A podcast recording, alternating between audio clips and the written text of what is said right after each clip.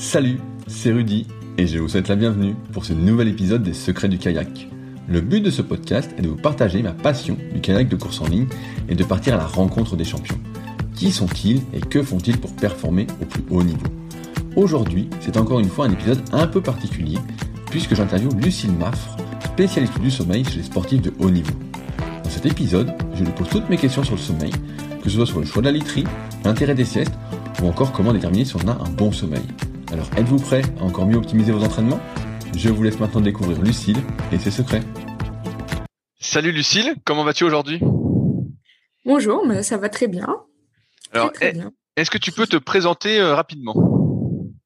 Oui, bien sûr.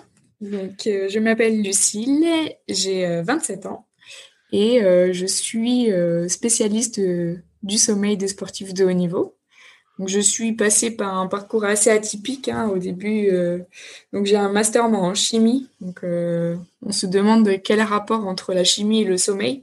Mais finalement, euh, j'ai eu la chance d'être passée par l'INSEP et le, le laboratoire de recherche. Et finalement, mon sujet de recherche était tourné autour de, de la mélatonine, qui est l'hormone du sommeil, et je devais trouver une méthode d'analyse de la mélatonine. Donc, euh, c'est une hormone qu'on trouve euh, dans le sang et dans la salive, dans les urines aussi des sportifs. Donc voilà, le lien entre chimie et sommeil s'est rapidement fait. Et c'est vrai que j'ai euh, eu la chance voilà, de, de regrouper la chimie, le sport et le sommeil dans, un même, euh, dans une même activité professionnelle. Donc j'en ai profité pour euh, rester dans ce monde et, et je me régale. Tu tu avais des difficultés à trouver le sommeil? Ou pas du tout? Ah ouais, alors ça c'est euh, ça m'est arrivé en fait justement quand euh, quand j'étais plus adolescente, on va dire.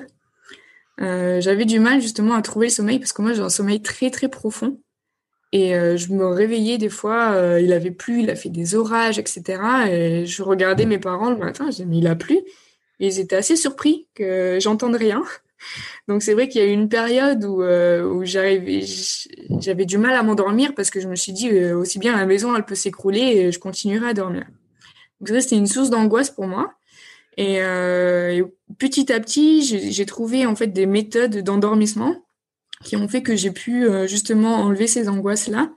Donc ça pouvait être au début j'éc- j'écoutais beaucoup de musique classique justement pour pour travailler un peu mon imagination et partir un peu dans ce qu'on appelle euh, sommeil hypnagogique. Donc c'est euh, comme euh, des espèces de petites hallucinations qu'on peut avoir au tout début de l'endormissement. Puis après voilà, c'était plus sur la cohérence cardiaque. Alors moi j'emploie des mots comme ça aujourd'hui, mais à l'époque où je le faisais, je savais même pas que ça s'appelait comme ça. Donc la cohérence cardiaque, c'est simplement avoir une respiration de plus en plus régulière, de plus en plus calme. Voilà, donc c'est vrai que la musique m'a beaucoup aidé par rapport à, à ça. Et c'est ça justement qui m'a fait m'intéresser au sommeil. Et en plus de ça, euh, je, je suis une personne qui rêve beaucoup. Et euh, donc, euh, de par les rêves, je me suis aussi intéressée au sommeil. Et puis, euh, voilà. Et je me permets de te poser une question peut-être qui n'a rien à voir, mais euh, Ouais. d'où viennent les rêves au final? Parce que toutes les personnes ne rêvent pas. Du moins, j'ai l'impression, j'ai pas l'impression de rêver. et Je me souviens en tout cas pas de mes rêves. Est-ce que tout le monde rêve Et est-ce que c'est bien ou pas de rêver? Ouais, alors euh, c'est un peu, euh, c'est un peu la, la remarque qu'on a souvent, c'est que il y a des gens qui se rappellent pas du tout de leurs rêves et il y en a qui sont hyper attachés à leurs rêves. Alors, euh, pour briser euh, toute euh, question euh, douteuse, euh, tout le monde rêve. C'est simplement que tout le monde ne s'en rappelle pas. Et pour se rappeler de ses rêves, en fait, il faut euh, ce qu'on appelle des micro-éveils ou des éveils, des éveils euh, soit pendant ou soit après le réveil pour qu'on puisse justement euh, se rappeler de ce qui vient de se passer euh, dans notre cerveau. Donc souvent les personnes qui ne se rappellent pas de leurs rêves, c'est pas mal parce que ça veut dire qu'ils ont un sommeil continu et qu'ils n'ont pas forcément ces micro-éveils-là. Les personnes qui se rappellent de leurs rêves en temps réel ou c'est généralement on s'en rappelle le plus juste avant de se réveiller le matin, c'est voilà, euh, il y a un réveil qui provoque euh, la mémorisation du rêve euh, qui est arrivé juste avant le réveil. ça, ça me permet de d'enchaîner sur ma première vraie question. C'est qu'est-ce qu'un bon sommeil? Bonne question. Hein. euh, j'ai j'ai tendance à, à lier le bon sommeil à ce qu'on appelle l'efficacité du sommeil ou la qualité du sommeil. Souvent, on a tendance à dire Ah, j'ai dormi 10 heures cette nuit, mais je suis plus KO que la nuit dernière où j'en ai dormi 7. Alors, des fois, on comprend pas trop pourquoi le nombre d'heures est pas forcément synonyme de qualité du sommeil. C'est pas parce qu'on dort 10 heures qu'on va dormir 10 heures. Mais par contre, si on dort, si on n'a que 7 heures devant nous, euh, au niveau psychologique, euh, on va se dire, OK, j'ai que 7 heures, donc on va optimiser ce temps-là.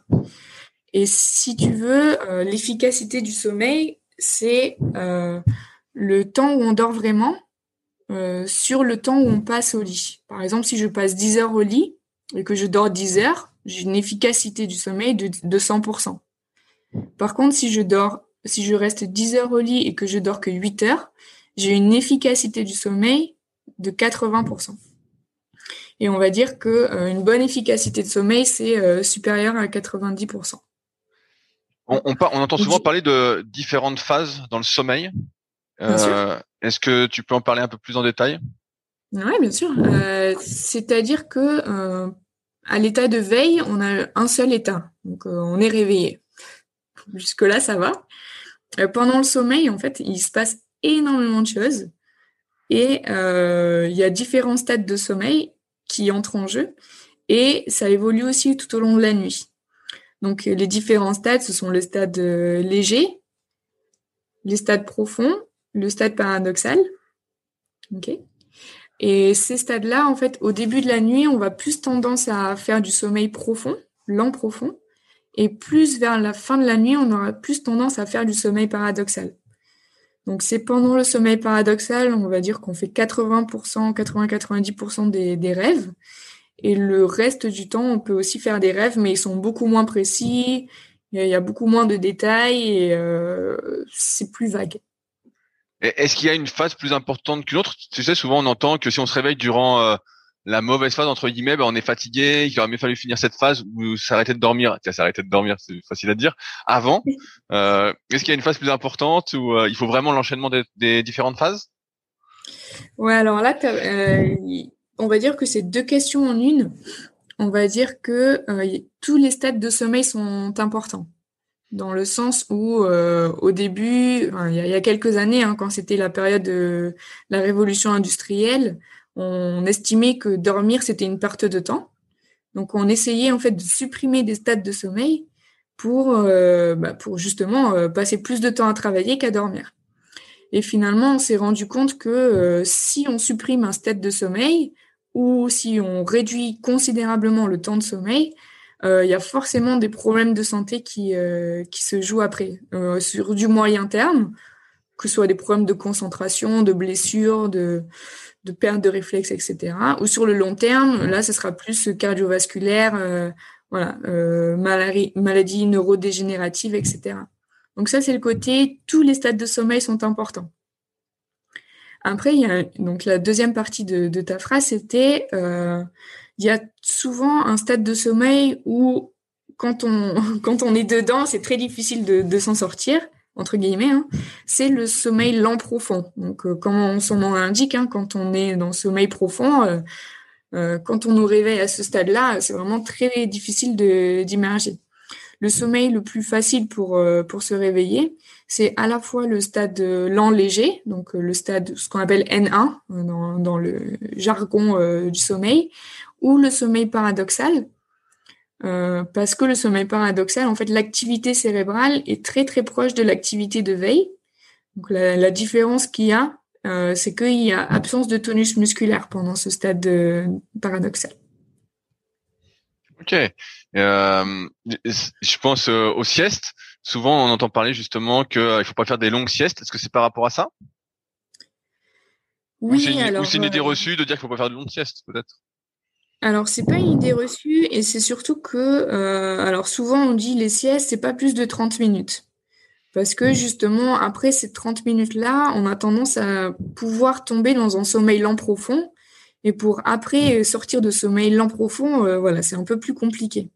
Souvent ce que je préconise euh, et c'est pour ça que j'ai souvent tendance à, à mettre des petits des petites astérix à chaque fois qu'il y a des règles générales par rapport aux siestes, c'est que tout dépend en fait de votre activité, euh, votre activité physique, de votre vie professionnelle, de votre vie familiale, etc. Sachant qu'une sieste, alors le plus important à retenir, hein, c'est qu'une sieste ne rattrape pas le temps euh, de d'endormissement de, pendant la nuit. C'est pas parce qu'on va faire une sieste que, euh, ça va rattraper nos quatre heures de sommeil pendant la nuit. Ce qui est d'important aussi, donc voilà, on va dire que pour une personne qui fait des horaires de, bureau, euh, si elle dort plus d'une demi-heure après le repas, euh, bah déjà elle va peut-être prendre du retard dans, son travail de l'après-midi, et c'est surtout qu'elle aura tendance à se réveiller dans le sommeil lent profond, et euh, ce sera pas forcément très optimal pour une sieste. Contrairement à, je pense, euh, probablement à ceux qui travaillent de nuit ou aussi les sportifs de haut niveau, on peut faire ce qu'on appelle des siestes euh, compensatrices. C'est-à-dire que voilà, on est en, on est un peu en dette de sommeil ou on a fait un entraînement assez euh, conséquent avec une intensité forte. On va avoir tendance à dormir un peu plus longtemps l'après-midi. Donc c'est souvent un cycle de sommeil. Hein. Un cycle de sommeil, c'est propre à chacun, mais ça dure entre une heure et demie et deux heures. Ok, ah oui. Tendance à vraiment compléter, en fait, aller jusqu'au bout du cycle. Voilà, pour vraiment avoir cette, euh, cet enchaînement sommeil lent léger, sommeil lent profond, et sommeil paradoxal. Et une fois que la boucle est bouclée, voilà, on peut se réveiller. Est-ce qu'il y a un temps euh, universel? Je sais que la réponse est non, mais est-ce qu'il y a un temps moyen de sommeil qu'on peut pas compresser? Tu sais, des fois, on voit des personnes qui peuvent dormir euh, peut-être 4 5 heures par nuit et puis on a l'impression qu'elles sont en forme et d'autres ont l'impression qu'elles ont besoin de dormir 8 heures euh, pour être en forme et plus de faire une sieste. Euh, est-ce que toi tu remarques des grosses disparités comme ça? Et est-ce que euh, de ton expérience ça s'explique? Ouais, bien sûr. alors personnellement, je suis une grosse dormeuse et je suis en fait il y a, plusieurs choses hein, qui rentrent en compte. Il y a à la fois le temps du sommeil et il y a aussi ce qu'on appelle le chronotype, donc c'est de savoir si les personnes sont plus du matin ou plus du soir. Donc ça, ça te parle hein, probablement. Hein. Oui, oui, mais tu, tu, tu, pourrais, tu pourrais expliquer si tu veux. ouais, ouais, bien sûr, je vais expliquer. voilà, on a, on a tous, on connaît tous quelqu'un qui à 22 heures euh, est plus capable de faire quoi que ce soit. Et on connaît tous aussi des gens qui à minuit, une heure du mat, ils sont encore euh, pompés up parce que ben voilà. Euh, c'est basé aussi sur ce qu'on appelle l'horloge biologique. Euh, qui est basé sur une période de 24 heures. Donc tous les 24 heures, on a un cycle qui se répète. Et c'est aussi dû euh, à l'alternance jour-nuit. Hein. Euh, voilà. Les jours font 24 heures, le soleil se lève plus ou moins tôt en fonction des saisons. Et notre corps aussi est régulé par rapport à cette horloge de 24 heures. Donc c'est vrai qu'il y a des personnes qui vont dormir 5-6 heures, ils vont être, ils vont être au taquet parce que leur efficacité du sommeil est euh, quasi égal à 100% ou ils ont euh, ils ont un sommeil euh, très réparateur. Donc par sommeil très réparateur, hein, j'entends quasi absence de micro-éveil. Parce que ce sont les micro-éveils en fait. Donc un micro-éveil, c'est un, un éveil qui dure entre 3 et 10 secondes.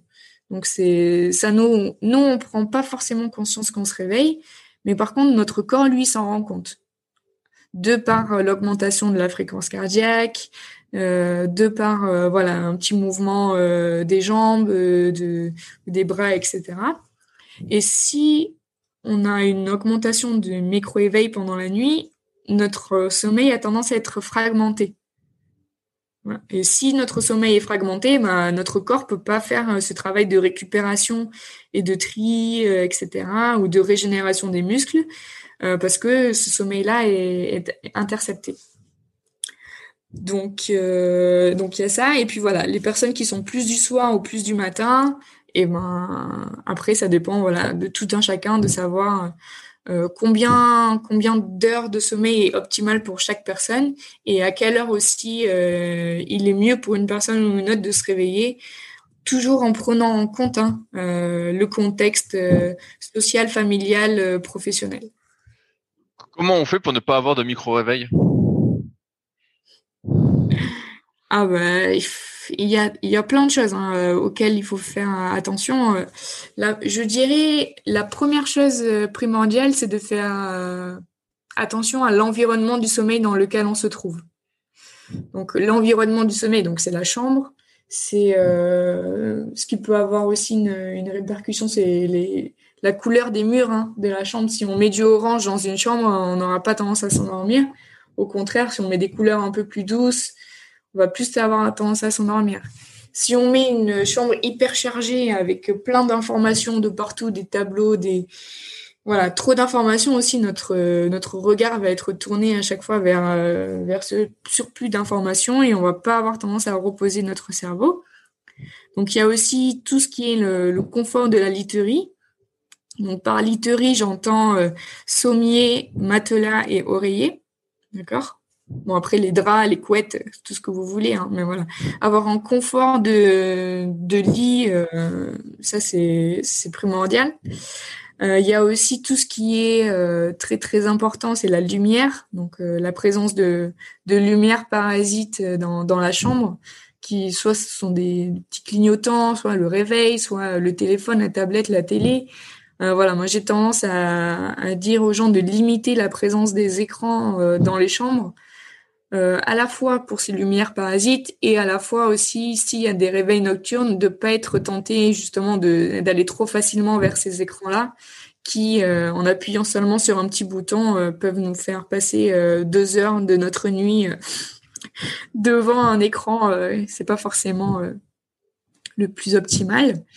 Il y a aussi tout ce qui est, je sais pas si peut-être les personnes ont des animaux domestiques, de pas forcément euh, permettre à l'animal de rentrer dans la chambre, euh, ça perturbe aussi le sommeil.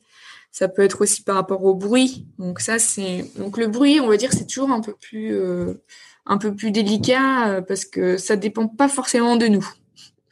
Le bruit, ça peut être aussi le voisinage, ça peut être les pompiers ou la police qui passent dans la rue, ou les avions si vous habitez une, une zone proche d'un aéroport. Et ça peut être aussi le conjoint qui ronfle. Donc ça, c'est un peu moins, un peu moins euh, sexy, mais euh, il existe aussi des solutions pour euh, pour ces personnes-là. est-ce qu'on dort mieux tout seul ou à deux?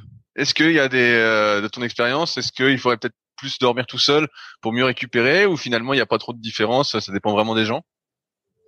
je pense que la, la règle d'or pour dormir à deux et avoir un sommeil récupérateur, c'est de respecter le sommeil de l'autre.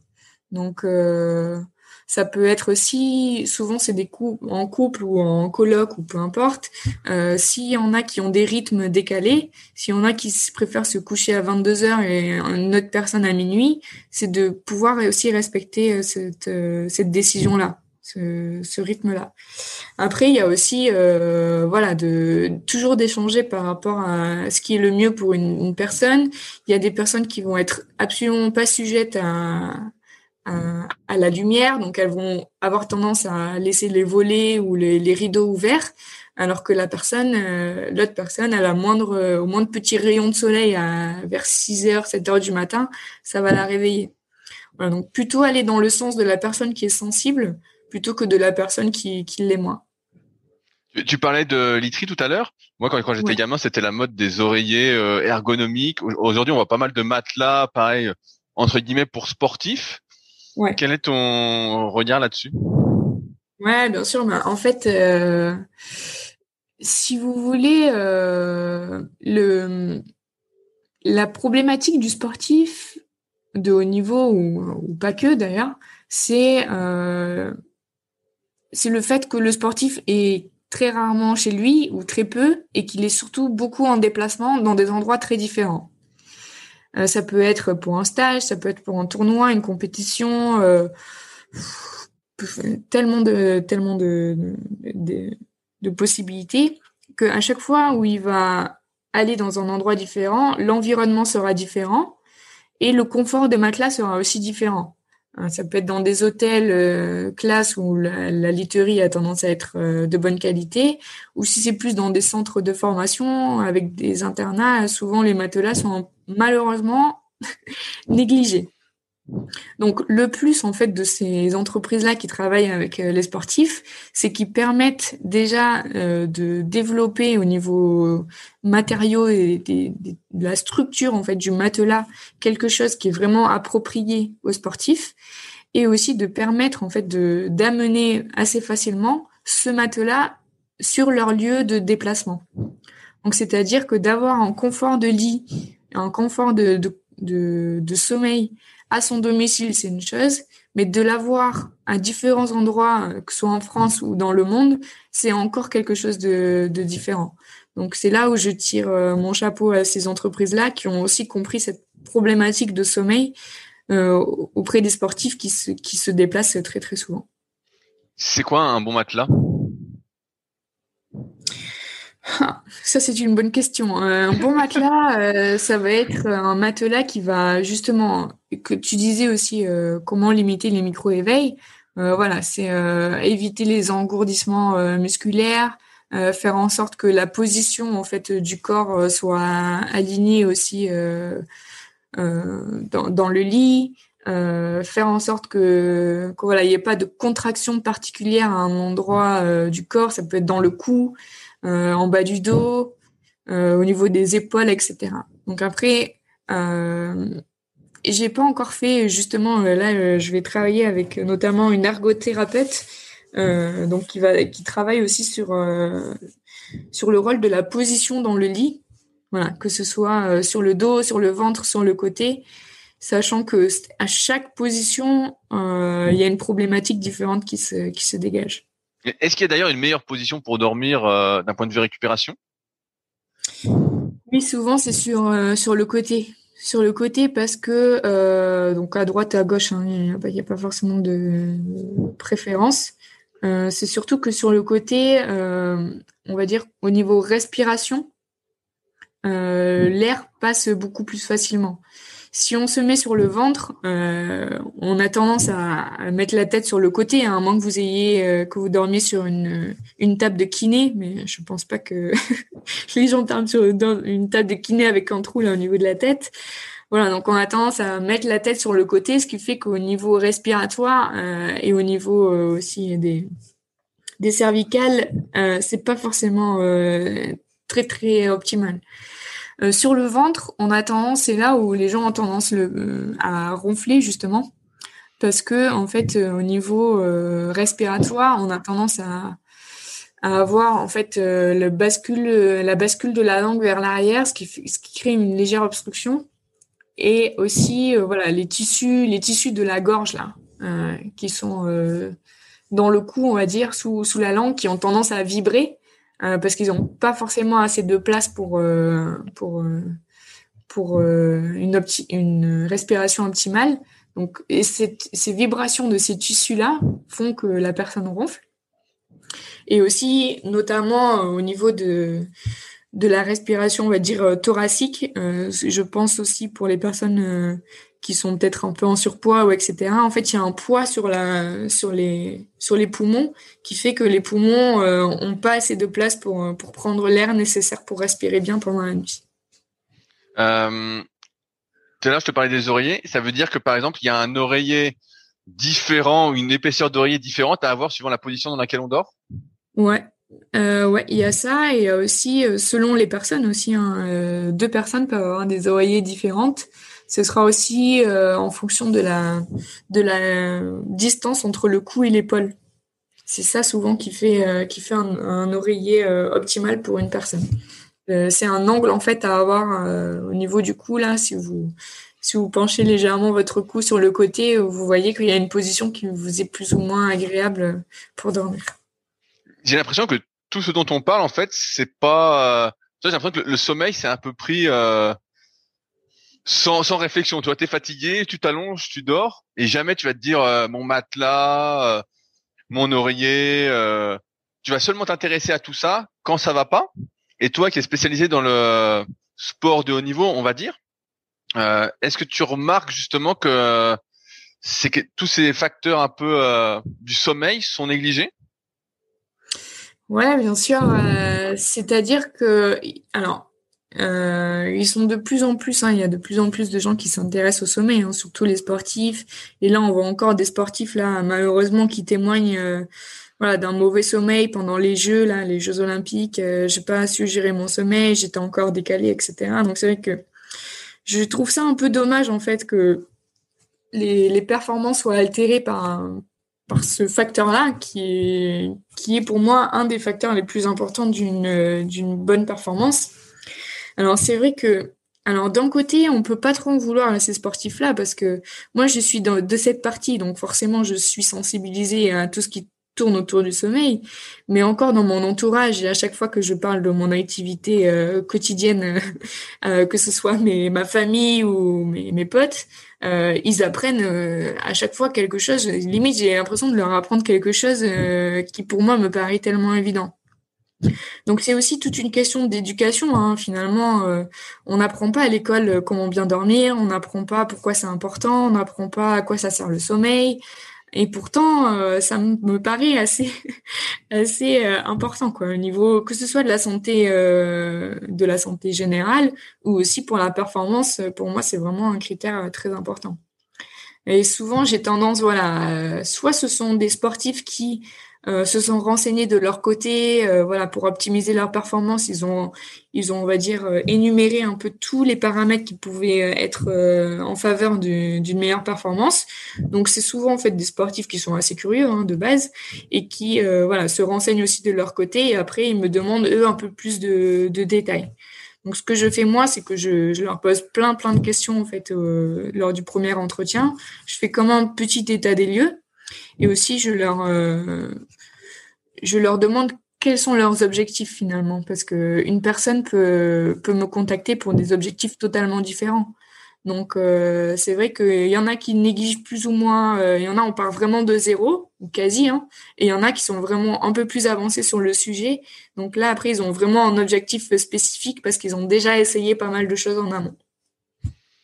Comme tu parlais de décalage horaire, là, par exemple, pour les Jeux Olympiques qui sont euh, en ce moment, euh, au moment où on fait ce podcast. Euh, Comment on peut s'adapter à un décalage horaire? Combien de temps il faut pour s'adapter aux 7 heures de décalage horaire, par exemple, pour Tokyo? Et euh, j'enchaîne sur une deuxième question, c'est comment dormir quand euh, tu as l'excitation, l'adrénaline de la compétition, ou c'est ton événement des quatre ans, voire l'objectif peut-être euh, d'une vie pour certains. Tu vois, je me dis si c'est vraiment un objectif, ça doit être dur de dormir quand même. Tu es en stress et tout. Euh, qu'est-ce que tu peux mettre en place justement pour euh, réduire, améliorer ton sommeil dans cette période? Ouais, bien sûr. alors, comment gérer un décalage Alors ça, on pourrait en parler des heures aussi. Hein. Mais c'est vrai que si tu veux, il y a, y a soit il y a, soit euh, on prépare le, décalage horaire en amont, et ça c'est ce qui est généralement préconisé hein, pour euh, pour pas arriver euh, sur place et vraiment partir de zéro. C'est toujours le sommeil, c'est souvent hein, une, question d'anticipation par rapport à notre objectif. Et que si on sait en avance qu'on va partir au Japon dans six mois, on va essayer, pas, pas six mois avant, hein, mais au moins un mois avant, de se dire, d'anticiper sur le fait que dans un mois, on sera euh, au Japon. Euh, il y aura aussi euh, une autre, lumière, un autre environnement. Les, horaires de coucher et de lever seront différents. Donc, on va essayer de se décaler déjà en amont. Donc, ça se fait hein, par différentes manières. on essaye souvent de décaler l'emploi du temps une demi-heure. Donc, tout dépend où est-ce qu'on se décale à l'est ou à l'ouest. Donc, soit on se décale dans le sens de vers la nuit ou soit plutôt vers le matin. On peut aussi porter des lunettes de, soleil parce que notre corps est très très euh, sensible à la lumière. C'est aussi par rapport à la lumière qu'on dort. Hein. On a des récepteurs sur les yeux qui après envoient un message à notre cerveau pour euh, pour sécréter ou non la, justement la mélatonine qui est l'hormone du sommeil. Donc euh, voilà, plein de petites techniques comme ça qui font qu'on peut préparer un décalage horaire. Et pour bien dormir la veille d'une compétition, alors euh, on a tous eu, euh, ou on a tous entendu, ou on a tous été euh, sujets à ça. Il y en a plein qui vont vous dire, mais le, jour où j'ai fait ma meilleure perf, c'est que j'ai dormi le 4-5 heures la veille et pourtant j'étais à fond le matin, etc. Ça, c'est possible si la personne a eu une bonne préparation en amont et une bonne hygiène de sommeil. Si c'est ponctuel, on va dire que euh, que ça peut arriver. Je dis pas que c'est du 100%, que j'ai pas envie que les gens qui écoutent ce podcast se disent OK, euh, je vais dormir que 4 heures la veille de l'échéance parce que ça marche pas comme ça. On va dire que ça peut marcher. Mais s'il y a une dette de sommeil, ce qu'on appelle une dette de sommeil, ça veut dire euh, un manque de sommeil pendant pendant plusieurs mois. Si on dort en plus beaucoup moins la veille de l'échéance, là, ça sera ça sera pas la bonne stratégie. Ce qu'il y a euh, pour dormir aussi, c'est que souvent, en fait, euh, ceux qui travaillent dans le domaine du sommeil, on va dire, on, peut peut pas se dire spécialiste du sommeil et travailler tout seul. Il faut absolument travailler en réseau. Euh, et c'est ce que je fais à, Bordeaux là, où j'ai rejoint une équipe de médecins. Il y a une dizaine de médecins et euh, eux aussi, ils, euh, ils, travaillent en réseau. Et donc c'est côté préparation mentale, ce qu'on est en train plus de, voir par rapport à la préparation de, l'épreuve du lendemain.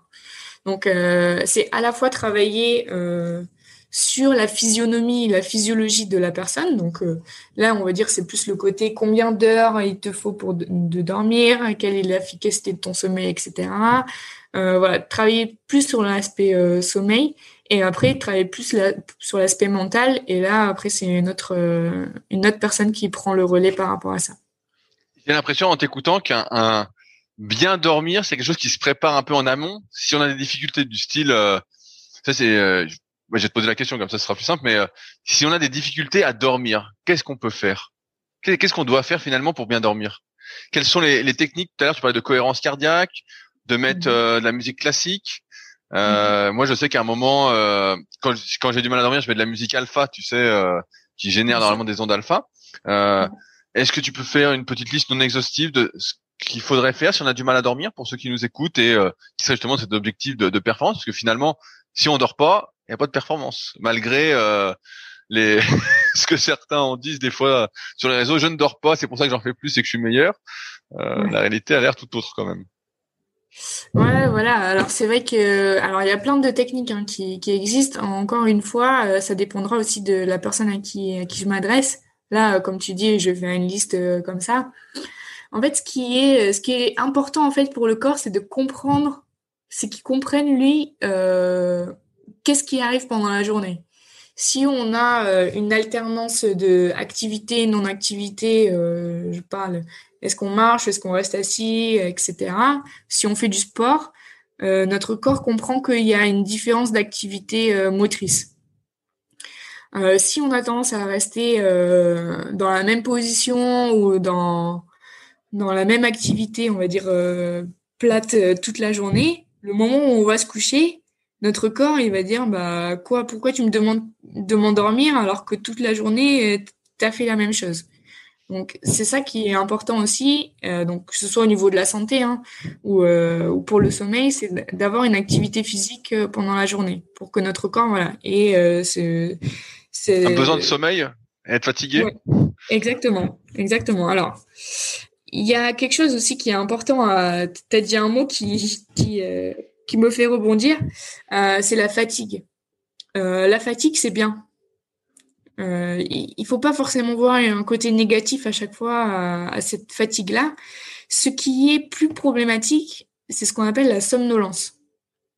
La somnolence, c'est cette euh, c'est ce sentiment euh, de pas de pas émerger en fait de son sommeil et d'avoir toujours euh, voilà bah, c'est un mot hein, cette somnolence un peu euh, continue tout au long de la journée.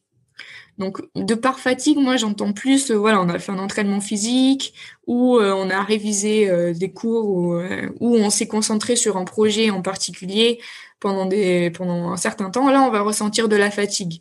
Par contre, si on est en dette de sommeil, dès le matin, on va ressortir de la somnolence. Et pour sortir de cette somnolence-là aussi, on peut justement faire des pics d'activité pour justement se réveiller un petit peu et booster notre, notre, notre corps. Est-ce que tu as d'autres astuces, euh, par exemple, si on a du mal à dormir? Oui, bien sûr. Alors, bah, alors le gros travail, donc là, on va dire, c'est plus pendant la journée. Donc pendant la journée, on peut faire euh, de l'activité physique.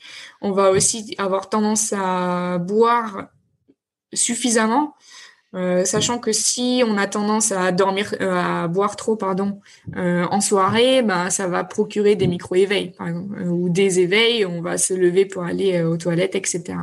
Donc avoir plus tendance à pendant la journée boire régulièrement pour éviter ces, éveils euh, nocturnes. Euh, pendant la journée aussi, très important, je le disais tout à l'heure par rapport à la lumière, euh, pouvoir s'exposer à la lumière pendant la journée, c'est très important. justement pour que le corps aussi comprenne est-ce que c'est le jour ou est-ce que c'est la nuit.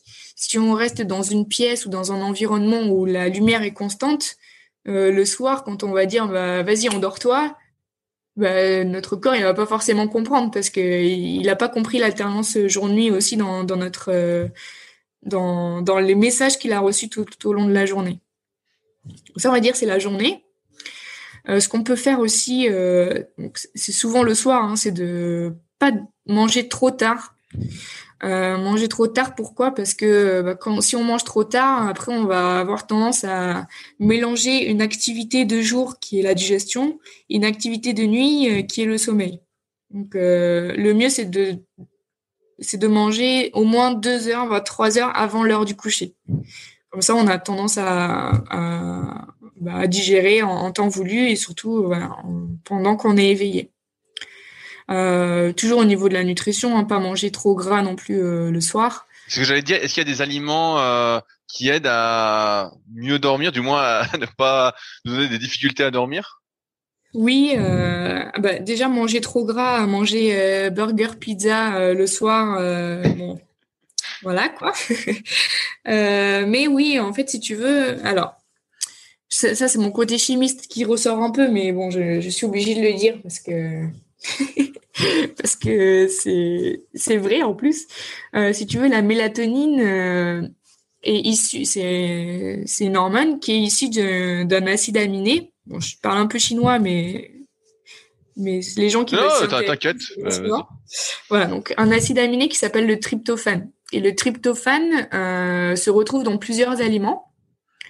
Euh, et donc, euh, les aliments riches en tryptophane qu'on peut manger le soir ou même euh, la journée favorisent en fait la sécrétion de mélatonine. Donc, c'est un peu, au plus on a de tryptophane dans, dans notre corps de disponible, au plus notre corps va venir transformer ce tryptophane en mélatonine. Voilà. Et quels sont les aliments qui sont riches en tryptophane? Ouais, il peut y avoir le saumon, les brocolis, les noix, les œufs, le chocolat noir. Voilà, donc si vous tapez aliments riches en tryptophane euh, sur Internet, euh, vous trouverez facilement une, liste. Et de quoi de quoi vous faire plaisir euh, au niveau gustatif. on entend on entend souvent qu'il faut limiter les écrans avant de dormir aussi. J'imagine que c'est bah vrai. Est-ce que penser alors de euh, des applications? Tu vois, j'ai une petite application sur mon ordinateur qui s'appelle Flux qui régule euh, la lumière de l'écran. Est-ce que ça vaut quelque chose ou c'est euh, du pipeau, par exemple? Ouais, bien sûr. Bon après, hein, tout tout ce qui sort au niveau filtrage de de la lumière, forcément, c'est fait pour que les gens soient un peu rassurés et qu'ils puissent passer quand même plus de temps sur leurs écrans le soir. Hein.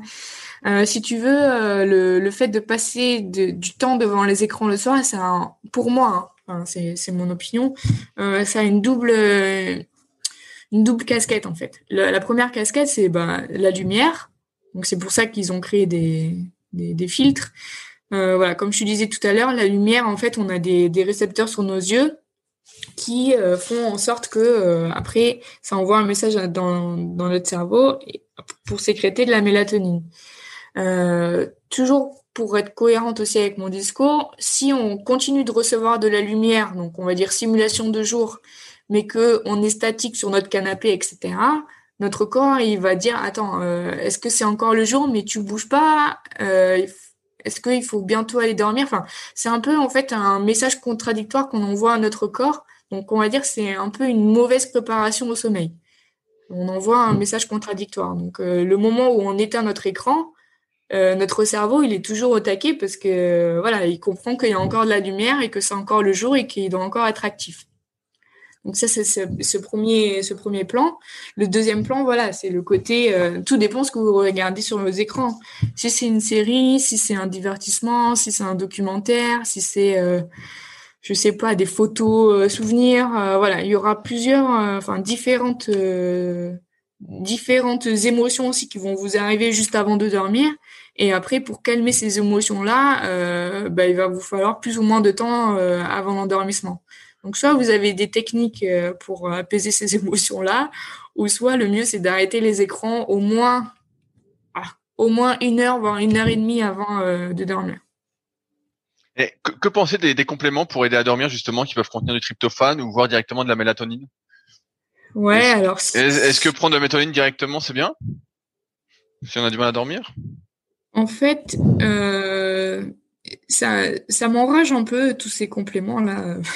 Bah, ma question c'est est-ce qu'il vaut mieux privilégier le sommeil naturel ou forcer le sommeil, tu vois? C'est un peu. Euh, Alors, est-ce que, est-ce que tu, est-ce que tu aurais une réponse à ta question?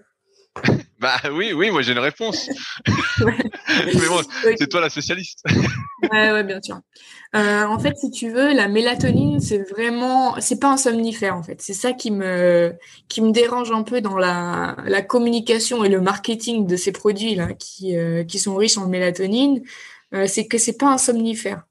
Euh, la mélatonine, c'est vraiment, on va dire, un marqueur. Euh, je te parlais tout à l'heure d'un rythme biologique sur 24 heures. La mélatonine, c'est cette hormone-là qui va faire que à chaque heure, à chaque quasi la même heure tous les jours, tu vas t'endormir.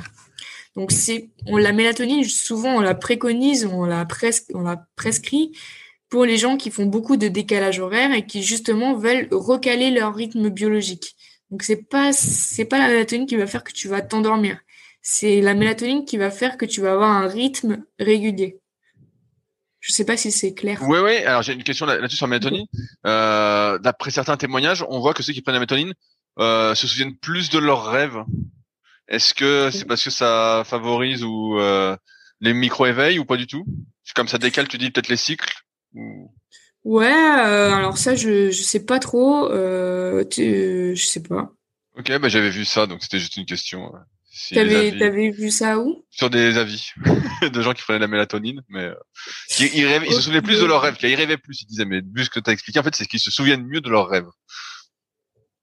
D'accord. Mais après, si tu veux, la mélatonine, ça a vraiment une grosse fonction aussi sur la sur la la récupération et la structure en fait du euh, du, euh, du sommeil. Donc, euh, si les gens avaient euh, tendance à avoir un, mauvais sommeil et pas se rappeler de leurs rêves, forcément, quand on se rappelle de nos rêves, c'est un facteur marquant. En fait, souvent, on a tendance à dire je, je, dors bien parce que je me rappelle de mes rêves.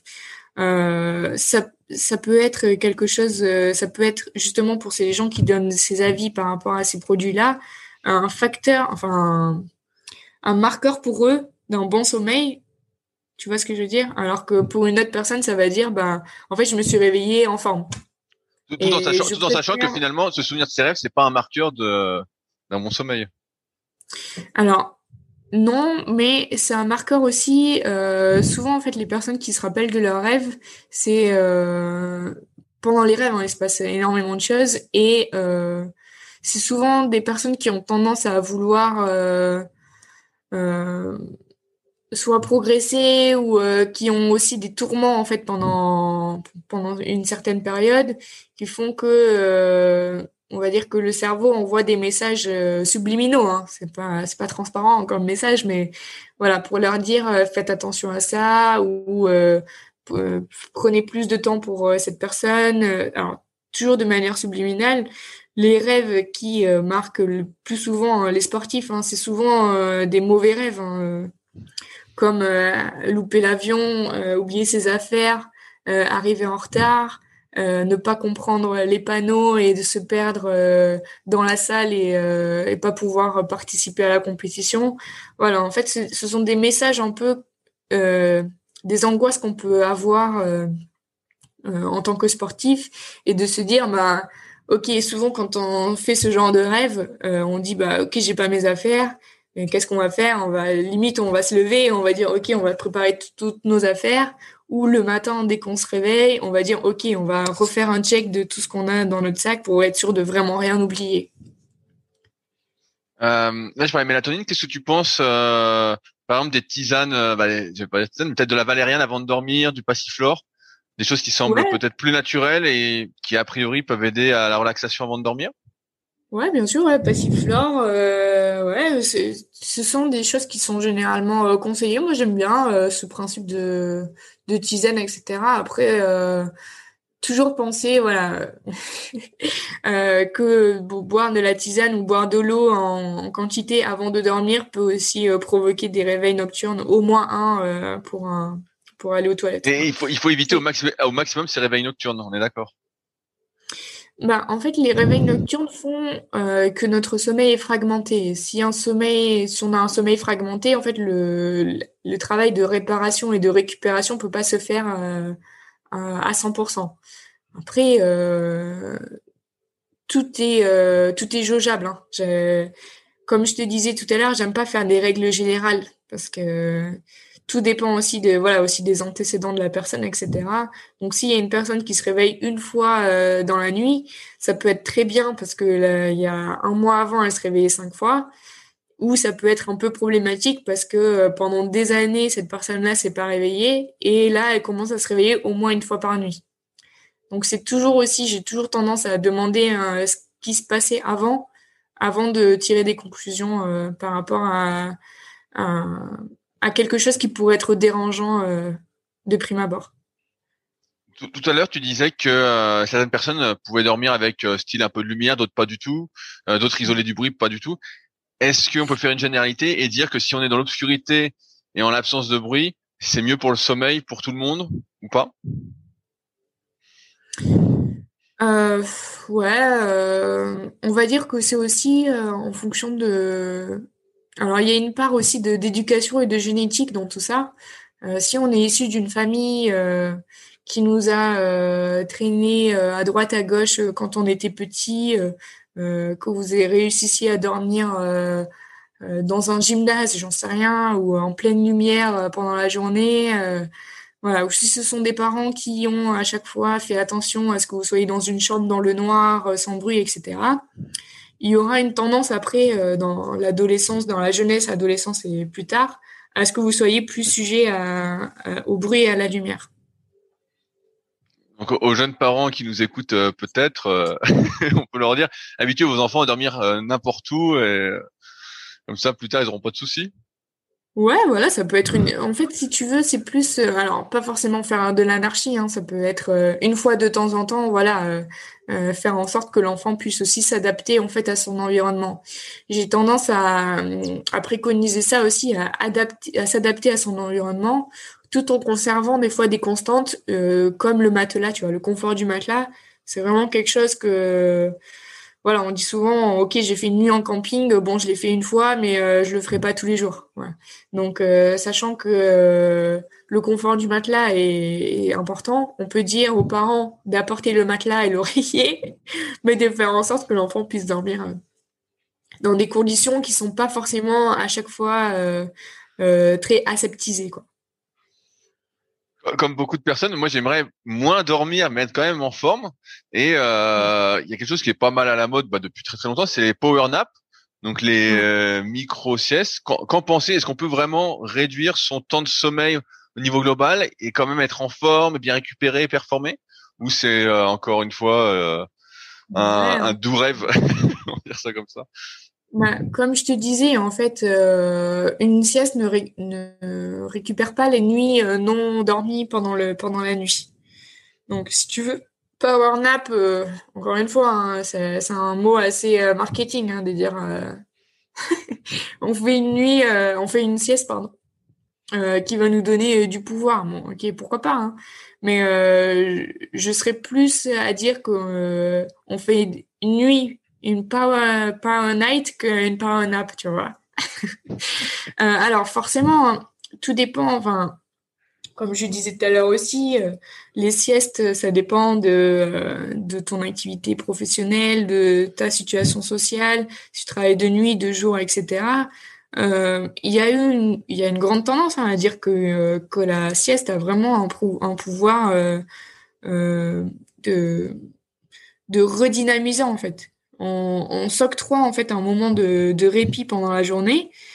souvent, ce qu'on a tendance à faire pendant ces un nap, c'est soit de prendre des clés ou un stylo ou quelque chose dans la main, euh, de, dormir. Et puis une fois qu'on lâche ce stylo ou les clés ou quelque chose qui fait un peu du bruit, euh, bah, c'est le moment où on doit se, réveiller. C'est le moment en fait où le tonus musculaire est, égal à, zéro ou quasi, où nos muscles ont vraiment tendance à se relâcher. Et c'est à ce moment-là où en fait notre notre cerveau et notre corps est assez apaisé pour qu'on puisse repartir pour euh, pour un autre notre après-midi. Ça me fait penser à une question. Euh, que penser de ceux qui, quand ils se lèvent le matin, sont plus tendus que euh, la veille au soir avant de dormir? Si tu dis justement le tonus musculaire, ça doit relâcher. Et bah, je prends mon exemple personnel. Des fois, j'ai l'impression de me lever le matin et d'être, de pas du tout être relaxé, tu vois. Ouais, bien sûr. Alors, euh, si tu veux, là, en ce moment, je travaille avec des médecins qui travaillent euh, dans un centre d'apnée du sommeil. Et c'est vrai que l'apnée du sommeil a tendance, euh, donc l'apnée du sommeil, c'est le fait d'avoir des pauses respiratoires pendant notre nuit. C'est vrai que ces événements-là respiratoires ont tendance à fragmenter le sommeil et du coup d'avoir un sommeil beaucoup moins réparateur d'avoir un sommeil. Euh, on peut pas, si tu veux, rentrer dans un sommeil profond. On a un sommeil léger, mais qui est fragmenté par des micro-éveils, etc. Donc c'est vrai qu'on a tendance à se réveiller le matin et être un peu fatigué parce que si tu veux, à chaque fois qu'il y a un micro-éveil, il y a une augmentation de la fréquence cardiaque. Donc euh, si à chaque fois qu'on se réveille, euh, notre cœur euh, il passe de, je sais pas, 50 pulsations minutes à 80, si tu fais ça entre 15 et 30 fois par nuit, euh, par heure, pardon, euh, ça, ça, commence à faire euh, pas mal. Ton cœur, il sait plus s'il doit se réveiller ou s'il doit être endormi. Donc c'est vrai qu'il y a ces, ces tendances-là à avoir des micro-éveils assez répétés pendant la nuit et avoir une sensation au réveil de se dire putain mais j'ai l'impression d'avoir couru un marathon parce que voilà je me suis pas forcément euh, reposée pendant toute la nuit parce que j'ai eu ces fluctuations de, de fréquence cardiaque et de de de tonus musculaire qui reprenait assez régulièrement euh, pendant la nuit. Est-ce qu'on peut est-ce qu'on peut mesurer ça avec euh, tu sais il y a des montres maintenant entre guillemets bah, alors pareil quel est ton avis là-dessus qui mesurent le sommeil donc là la fréquence cardiaque voilà on sait que c'est à peu près fiable mais euh, les phases de sommeil etc est-ce que c'est fiable? Est-ce que ça peut aider à détecter ça ou pas du tout? Alors apprendre avec des pincettes si tu veux il y a donc moi-même, hein, j'enregistre le sommeil des, gens et euh, j'utilise ce qu'on appelle euh, la polysomnographie, c'est l'étude de référence du sommeil. Euh, donc on a des électrodes sur la tête, on a des sangles sur le thorax et l'abdomen, on a un oxymètre au niveau du doigt pour euh, mesurer la fréquence cardiaque, la saturation en oxygène, on a un capteur de ronflement, on a un capteur de position, euh, on a aussi ce qu'on appelle un actimètre, donc c'est quelque chose qui se met au poignet et qui mesure les mouvements de, des, des, patients quand ils dorment. Si tu veux, là, c'est vraiment le, l'outil de référence de l'enregistrement. Comment on dort avec tout ça? Ah ouais, bah, j'ai dormi, j'ai dormi moi-même. J'ai voulu faire l'expérience de savoir ce que ce que vivaient les gens. Et c'est vrai que c'est un peu perturbant, mais euh, finalement, on arrive à dormir et on arrive à avoir vraiment un, un, un, aperçu de comment la personne dort. Euh. si tu veux, euh, on, on, équipe les gens pas, on va dire, dans l'après-midi pour qu'une fois qu'ils s'endorment, ils aient un peu moins l'impression d'être euh, étouffés par tout ce, par tout ce matériel-là. Voilà, donc il y a aussi une dernière chose, c'est euh, les lunettes nasales, donc c'est pour savoir euh, si on respire ou non par le nez. Voilà, donc ça c'est vraiment un outil très très complet de l'enregistrement du sommeil. et si tu veux les montres, bah, c'est seulement l'équivalent plus ou moins de, de l'actimétrie, donc de savoir euh, quel mouvement on fait pendant la nuit. Donc, euh, d'une dizaine de capteurs, on passe à un seul capteur. Donc autant te dire que euh, les résultats sont quand même beaucoup moins fiables et, et beaucoup moins précis. Donc si tu veux, ça donne une tendance. C'est pas forcément, ça veut pas dire forcément que c'est faux. Ça, ça donne une tendance, mais euh, c'est pas corrélé à 100% avec l'étude de référence de la polysomnographie. Donc il y a plein d'études hein, qui sont faites, et notamment, euh, je pense à l'Hôtel Dieu là à Paris, où ils mettent toutes les montres sur leur poignet, ils essayent euh, de voir la différence qu'il y a euh, pour savoir quelle montre euh, a plus tendance à, à se rapprocher du résultat de référence. Combien de nuits durent les tests avec tous ces, ces capteurs? Tu dors qu'une seule nuit avec? Ouais, alors en fait tout dépend de, l'objectif et de la raison de, de la consultation de, des personnes qui viennent nous voir. Euh, souvent, c'est une nuit, c'est simplement pour savoir, euh, pour faire un diagnostic, on va dire, et pour euh, pour vraiment mettre en mots sur sur le pourquoi la personne est venue nous voir, sachant que le sommeil aussi, c'est ça en fait qui, qui est important euh, finalement, c'est que le sommeil se mesure euh, la, la nuit. Donc euh, voilà, on va voir les différentes têtes de sommeil, les micro-éveils, euh, les fluctuations du, de la fréquence cardiaque, la désaturation en oxygène, etc. Mais on peut également enregistrer le sommeil pendant la journée. Comment, comment ça Ouais, ouais, voilà.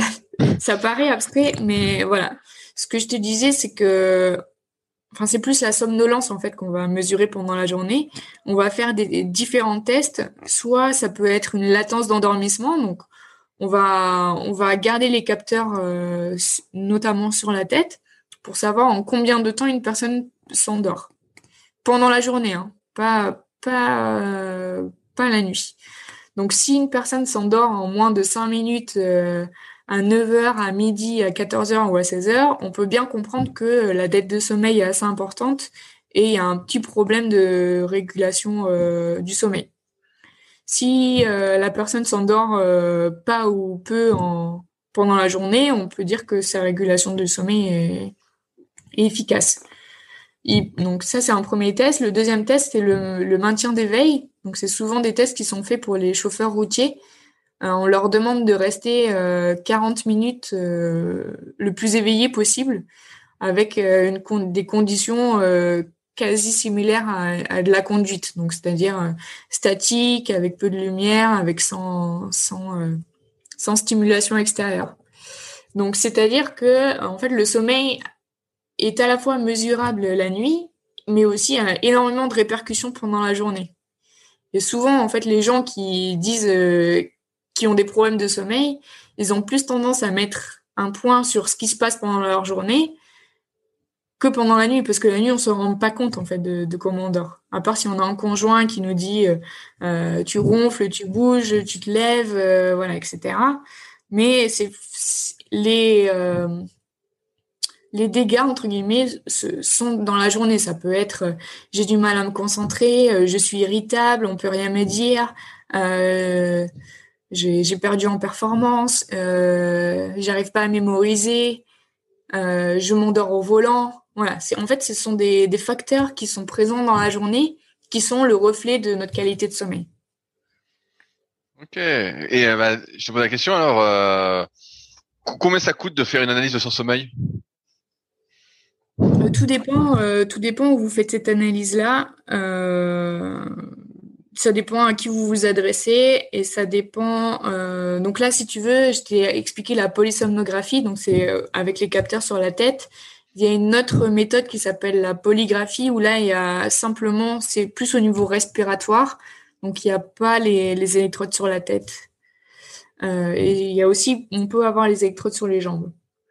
Mais souvent, en fait, si c'est un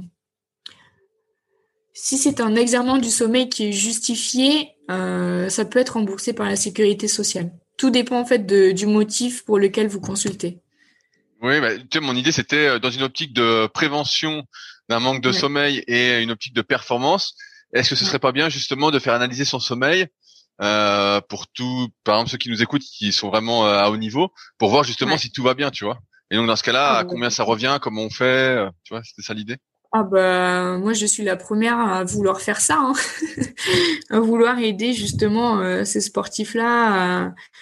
alors il y a le côté subjectif comme tu dis, voilà, est-ce que je dors bien, est-ce que je dors pas bien, mais on va dire c'est le ressenti euh, vraiment euh, personnel. Après il y a ce que nous dit l'enregistrement du sommeil. Donc c'est vrai que j'ai et c'est toute la démarche que j'ai en ce moment, c'est de de contacter des sportifs de haut niveau. Je pense notamment à Maxime Beaumont que tu dois probablement connaître, ou euh, Samir Aït Saïd, qui est le porte-drapeau de l'équipe de France.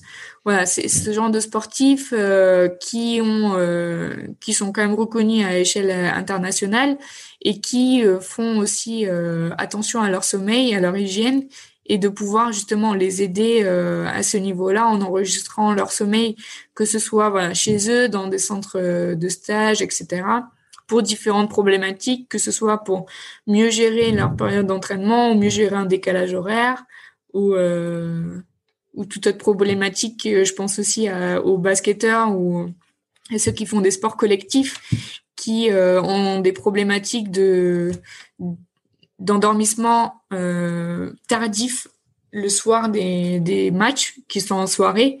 Euh, voilà, quand on fait un match en soirée, euh, euh, il est 21h, après euh, on finit le match, il est 22h30, 23h. Après, il faut manger, après, il faut récupérer, après, il faut rentrer. Euh, voilà, on n'est pas chez nous avant 3, 4, 5 heures du mat. Et finalement, ça crée un décalage horaire pour la suite de, la semaine.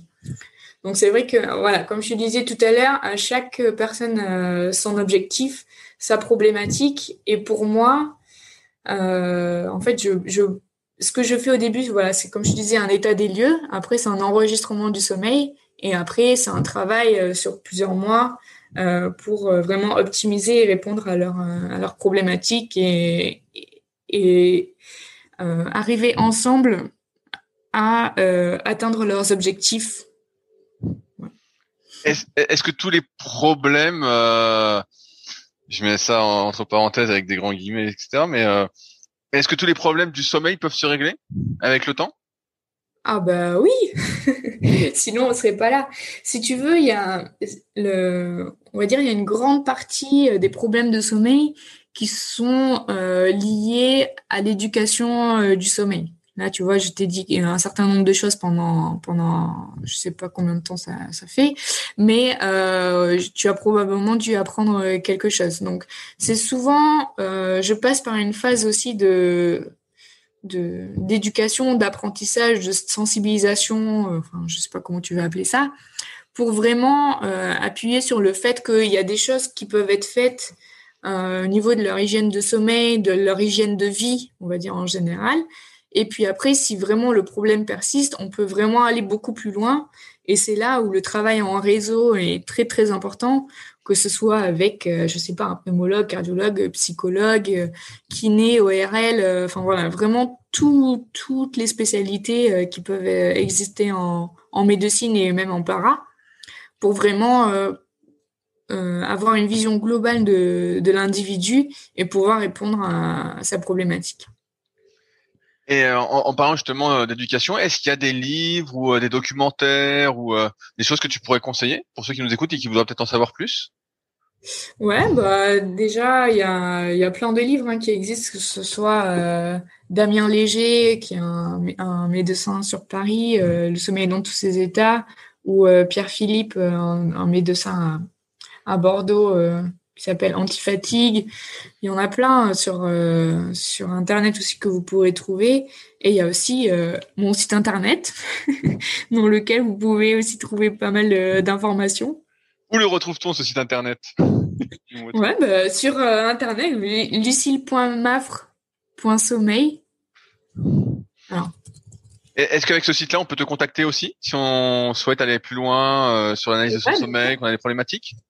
Bien sûr, bien sûr. Alors, juste, je te redis, je sais pas si tu peux faire un montage sur le sur le truc, mais je me suis trompée de, site. Ça, c'est juste mon adresse mail.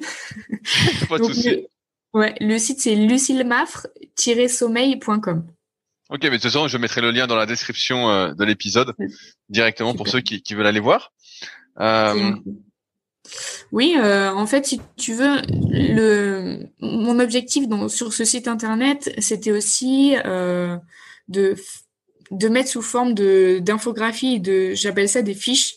Euh, j'ai regroupé par thématique, ça peut être euh, les techniques d'endormissement, ça peut être les rêves, ça peut être juste le sommeil en général, c'est aussi comment gérer son sommeil en hiver, euh, ça peut être la relation entre le sommeil et l'immunité.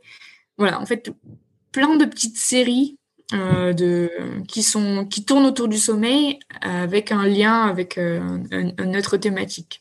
Donc mon but avec ce site c'était voilà vraiment de que ce soit accessible à tout le monde, hein, c'est gratuit, vous pouvez télécharger euh, ça ou imprimer euh, comme vous voulez, euh, que ce soit voilà accessible pour tout le monde et, et regroupé sur sur un seul site.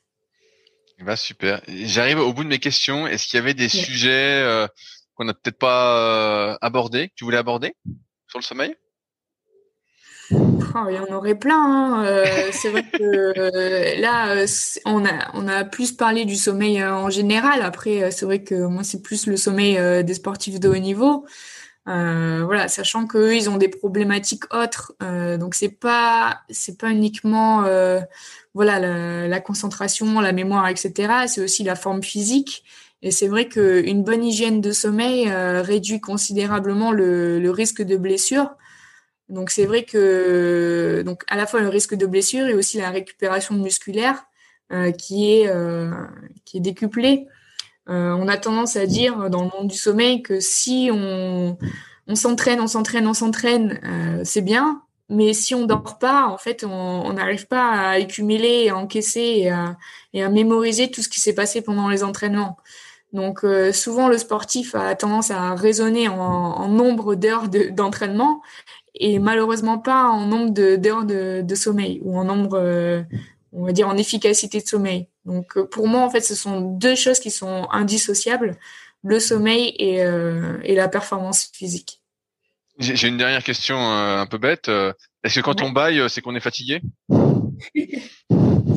Ouais, quand on baille, c'est qu'on est fatigué et c'est surtout euh, on va dire, un signe de fatigue. Euh, c'est vrai qu'on j'ai tendance aussi à, dire aux gens euh, que, que j'accompagne de faire attention justement à ces signes de fatigue-là. Ça peut être la fatigue, ça peut être les yeux qui piquent, euh, ça peut être les yeux qui se ferment un peu tout seuls, ça peut être le relâchement musculaire, ça peut être le ralentissement de la respiration qui fait que voilà, on rentre dans un dans un limite le premier stade de sommeil là euh, du sommeil. Euh, voilà, de faire attention à ces signes de fatigue et aussi ce ce que j'ai tendance à faire c'est de de leur donner ce qu'on appelle un agenda du sommeil. Donc de répertorier euh, nuit par nuit ce, comment ils estiment qu'ils ont dormi et de de noter en fait pendant la journée quels sont les moments où ils sont plus ou moins performants, etc. Ce qui fait que si ça revient à des heures régulières, euh, bah, justement de profiter de ces instants-là, c'est souvent hein, entre 13h et 15h ou midi 15h, où on a un moment un petit peu de, fluctuance là. Et euh, voilà, c'est pas à ce moment-là on va se mettre à faire quelque chose d'hyper euh, euh quelque chose qui nous demande énormément de concentration, on va plutôt utiliser ce moment-là pour faire quelque chose d'un peu plus fluide, un peu moins euh, contraignant au niveau intellectuel, et puis après pour repartir de plus belle euh, dans l'après-midi. Eh ben, euh, merci Lucille de toutes ces informations. Euh, je mettrai donc le lien pour te contacter et voir tout ce que tu fais bah, directement dans la description pour ceux que ça intéresse. Puis bah, ça ça m'a donné envie, je pense comme beaucoup, euh, de faire analyser mon sommeil. Donc, euh...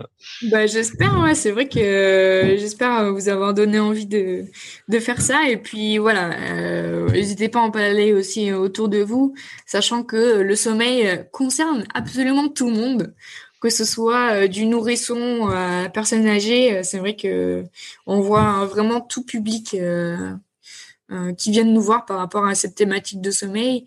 Et voilà, bah, les sportifs de haut niveau aussi, hein, si, euh, si vous avez besoin d'un accompagnement particulier ou de conseils euh, personnalisés, voilà, je suis entièrement à votre écoute.